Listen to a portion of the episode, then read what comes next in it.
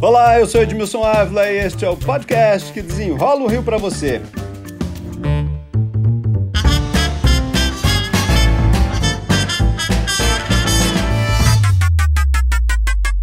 Tá todo mundo de olho na vacina. É fundamental, né, gente? Mas vem chegando aos poucos. A vacinação avança e ainda há muitas dúvidas pelo caminho. O atraso, vacina para gestantes, a campanha de vacinação contra a gripe, a escolha por vacina, o novo calendário e muito mais, né?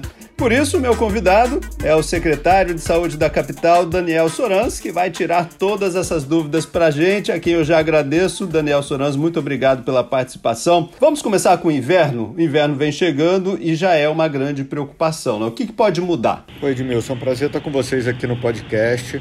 É, o inverno é quando a gente tem maior preocupação com gripe, né? Gripe, caracteristicamente, é uma doença de inverno. Ela, a sazonalidade é muito forte em relação à gripe. Então é uma fase que preocupa muito. Todo mundo tem que ficar muito atento com o aumento, com possível aumento de número de casos de gripe, em especial de Covid-19 nesse período. E só o que só pode reduzir esse processo aí e proteger a população é a vacinação. E por isso é necessário acelerar a vacina para que a gente consiga minimizar os danos que podem acontecer durante o período de inverno. Né? Essa mistura, enfim, são sintomas muito parecidos, né? Isso também pode atrapalhar muito é, lotar os hospitais? Sim, sem dúvida, Edmilson. A período de inverno, a Covid, a gente já sabe que ela também é predominante é, no inverno. A gente viu o que aconteceu no inverno europeu, aí no inverno da, do hemisfério norte. E a gripe sazonal também merece preocupação. Os sintomas são muito parecidos, eles se confundem e por isso é muito importante a gente intensificar a testagem para separar o que é gripe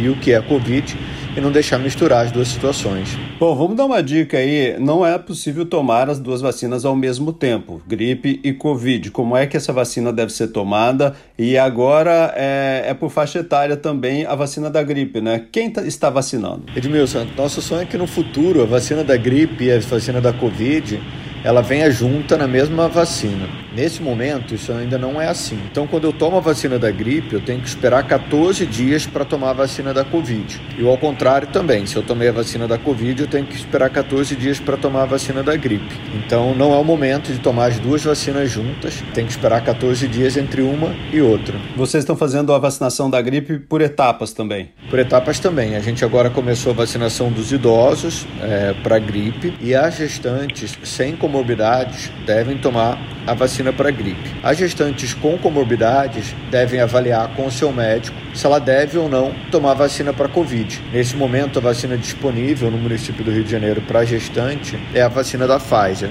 Já que você falou de vacina, nós estamos com a vacina da Pfizer. A gente vai receber agora também Coronavac, tem mais uma, uma etapa chegando. Essa vacina da Coronavac não será para gestantes. Milson, Rio de Janeiro tinha um grupo de pessoas que tinha atrasado a vacina da Coronavac Felizmente, a gente já não tem mais ninguém com atraso de Coronavac nesse momento, mas as vacinas que vão chegar, elas são suficientes somente para vacinar as pessoas que já estavam marcadas como segunda dose. Então, na cidade do Rio de Janeiro, as doses de Coronavac que nós ainda temos, que vamos receber, elas já estão comprometidas com a segunda dose de quem tomou a primeira há 28 dias atrás.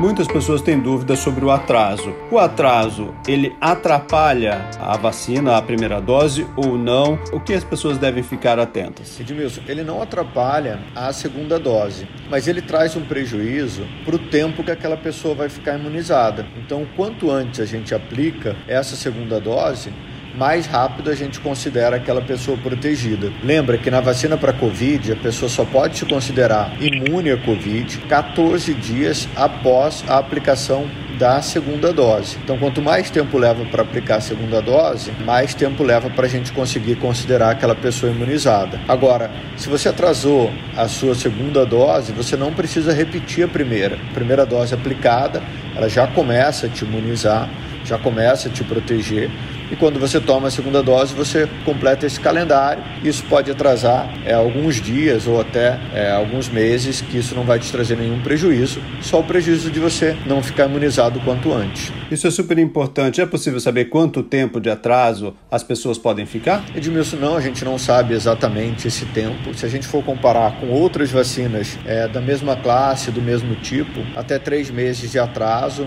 é, nas outras vacinas a gente já sabe que não traz problema. Então, nessa vacina especificamente, a gente ainda não tem estudos para afirmar isso categoricamente, mas a gente sabe que um atraso pequeno, de poucos dias, não vai fazer nenhuma, nenhuma diferença nesse processo de imunização. Bom, no início da, da campanha de vacinação, a gente tinha apenas a Coronavac. Depois chegou a AstraZeneca e agora nós temos também a vacina da Pfizer, o que começou a aparecer pessoas que escolhem uma vacina. Como é que vocês estão lidando com isso e há necessidade de fazer a escolha? A gente recomenda que todo mundo que tiver que se vacinar, se vacine o quanto antes. Então, se você está elegível, se já é o seu momento de se vacinar, o ideal é que você tome a vacina o quanto antes e não fique escolhendo qual vacina tomar. Todas as vacinas te protegem contra as, contra as formas graves e contra o óbito para a Covid-19 o que é o mais importante. E independente da, da vacina, a gente recomenda que as pessoas se vacinem o quanto antes. Tem algumas especificidades que começaram a acontecer nesse processo,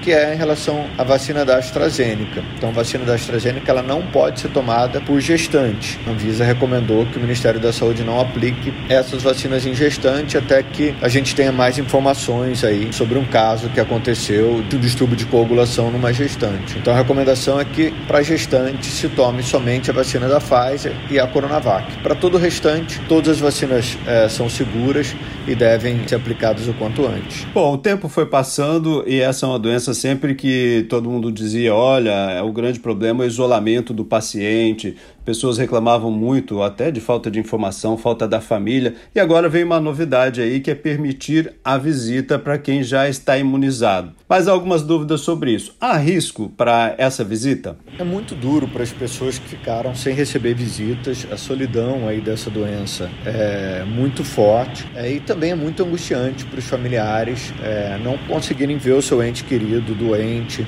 nesse momento. A gente começou a liberação das visitas para as pessoas que já se imunizaram com as duas doses 14 dias após a segunda dose considera que o esquema completo de vacinação acontece é, 14 dias após a segunda dose. Só 10% da população carioca é que tem as duas doses da, da vacina. Então a gente começa a retomar essa visita gradativamente para esse grupo de pessoas que já se vacinaram, que estão com as duas doses, recomendando que essas pessoas utilizem os equipamentos de proteção individual para encontrar o seu familiar. É claro que nesse primeiro momento essas visitas ainda são um pouco limitadas e elas devem ser acompanhadas aí por um profissional de saúde para te instruir como é a melhor forma de se portar nesse momento dentro do hospital. Para uma pessoa já vacinada tem algum risco? A pessoa vacinada tem um risco muito pequeno, né, de contrair formas graves e, e a óbito por Covid. Esse risco é extremamente baixo, mas ele existe e por isso é importante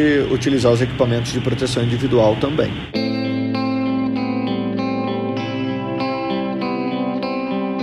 Bom, outra novidade que vem aí é o evento, né? A liberação para evento teste. O que, que vai ser permitido nesse evento teste?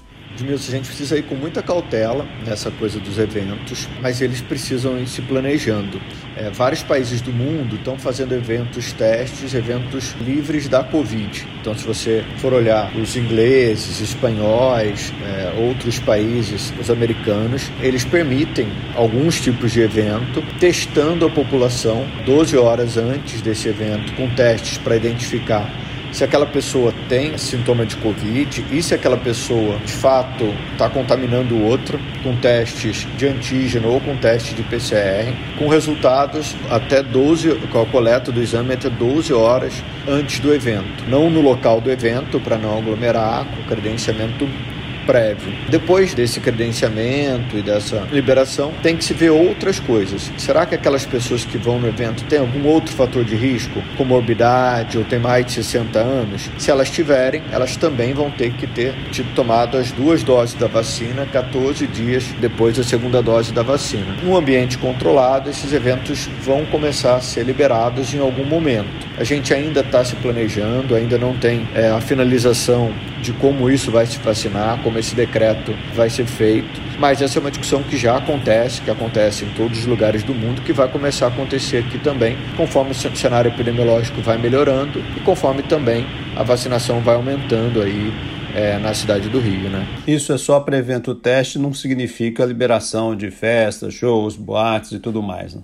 É, ainda não. São primeiros eventos testes, eventos experimentais, para depois a gente ver como é que isso se comporta. É muito importante que tenham laboratórios certificados para realizar essas, esse controle e tem que ser algo ainda é, num caráter experimental, até que a gente tenha segurança para que isso possa de fato acontecer em uma maior escala. E para a gente concluir, o novo calendário por idade. A gente tem vai adotar um novo calendário por idade quando terminar aí vacinação de comorbidades, mas nós tivemos recentemente atrasos, atrasos com a Coronavac, que já anunciou, o Instituto Butantan anunciou que estava sem o IFA, a Fiocruz também anunciou que estava sem IFA, mas agora a informação que deve chegar já nos próximos dias. Vai atrasar a nossa vacinação, essa vacinação, esse novo calendário? Edmilson, até agora a Prefeitura do Rio não atrasou nenhum calendário, né? A gente só antecipou. Então a gente tinha o compromisso de vacinar as pessoas com 80 anos no mês de fevereiro e conseguimos vacinar. 70 anos no mês de março, conseguimos fazer. 60 anos no mês de abril, finalizamos. E agora a gente está finalizando nesse mês de maio todas as pessoas com comorbidades e pessoas com deficiência.